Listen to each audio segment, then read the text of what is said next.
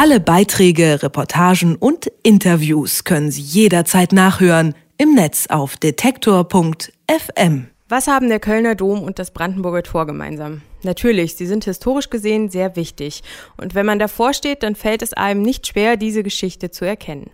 Ganz anders sieht es aber überall ringsrum aus. Doch in jedem Haus, in jeder Straße und jedem Platz steckt eigentlich ziemlich viel Geschichte. Wir können das nur nicht sehen. Drei junge Gründer haben sich gedacht, dass das eigentlich schade ist, zumal es ja genügend historische Fotos und Texte gibt. Könnte man die nicht dorthin bringen, unmittelbar an den Ort des Geschehens? Das wollten sie herausfinden und haben eine App dafür gebaut, die Zeitfenster-App. Markus Engert stellt die Idee vor.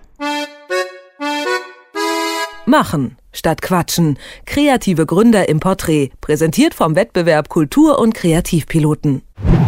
Benjamin Schaufler sieht aus, wie Kreative in Berlin ebenso aussehen. Lockenkopf, Rennrad, V-Ausschnitt, eng anliegende graue Hose. Wir sind verabredet an einem Sommermorgen am Landwehrkanal, denn Benjamin Schaufler will mir zeigen, was er und zwei Kollegen sich ausgedacht haben. Die Zeitfenster-App. Okay, also ich, ich öffne die Zeitfenster-App und ähm, dann habe ich eine Übersichtsliste mit allen verfügbaren Thementouren in Deutschland.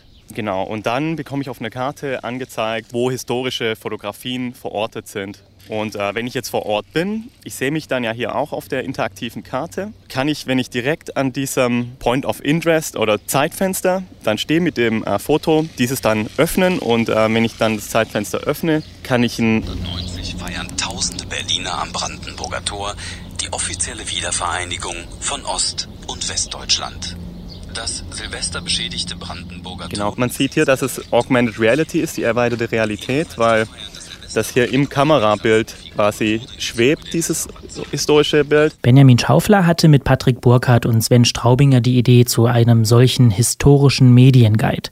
Zeitfenster-App haben sie das genannt und der Gedanke dahinter ist so einfach wie bestechend.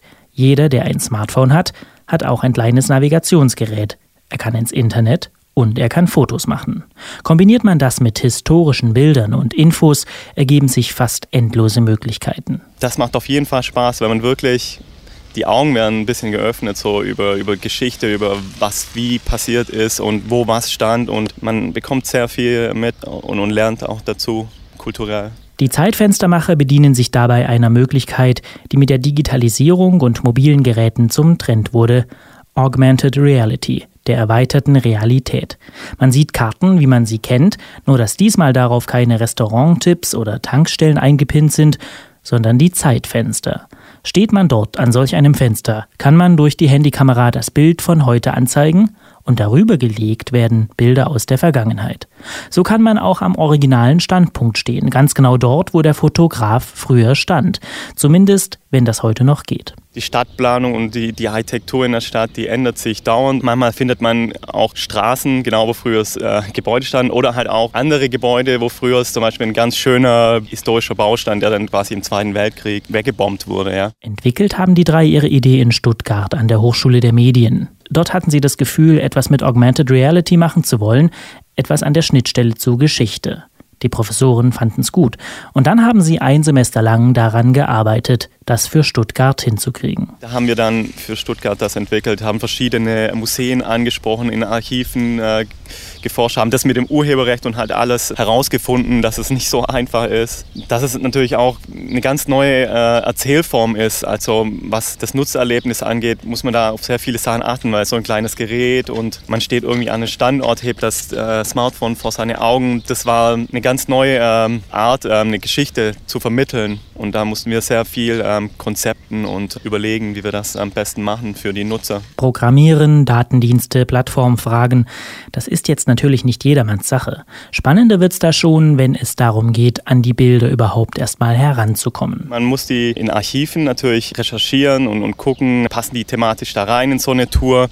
Da muss man äh, kuratieren einiges und ähm, und dann auch die Urheberrechte dann klären. Mittlerweile gibt es Zeitfenster nicht mehr nur für Stuttgart, sondern auch für Berlin rund um den Mauerfall und für Köln dort zum Bau des Kölner Doms.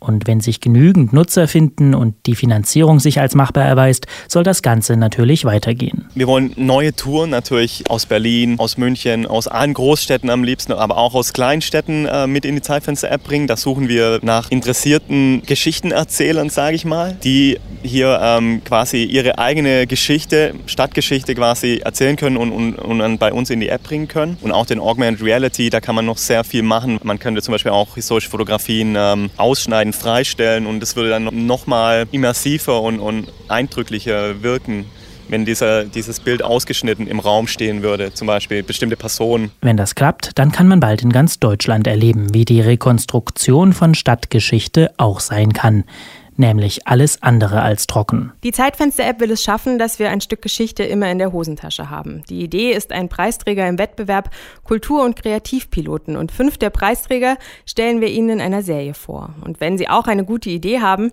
der Wettbewerb läuft noch bis zum 16. Juni. Also, man kann sich noch bewerben.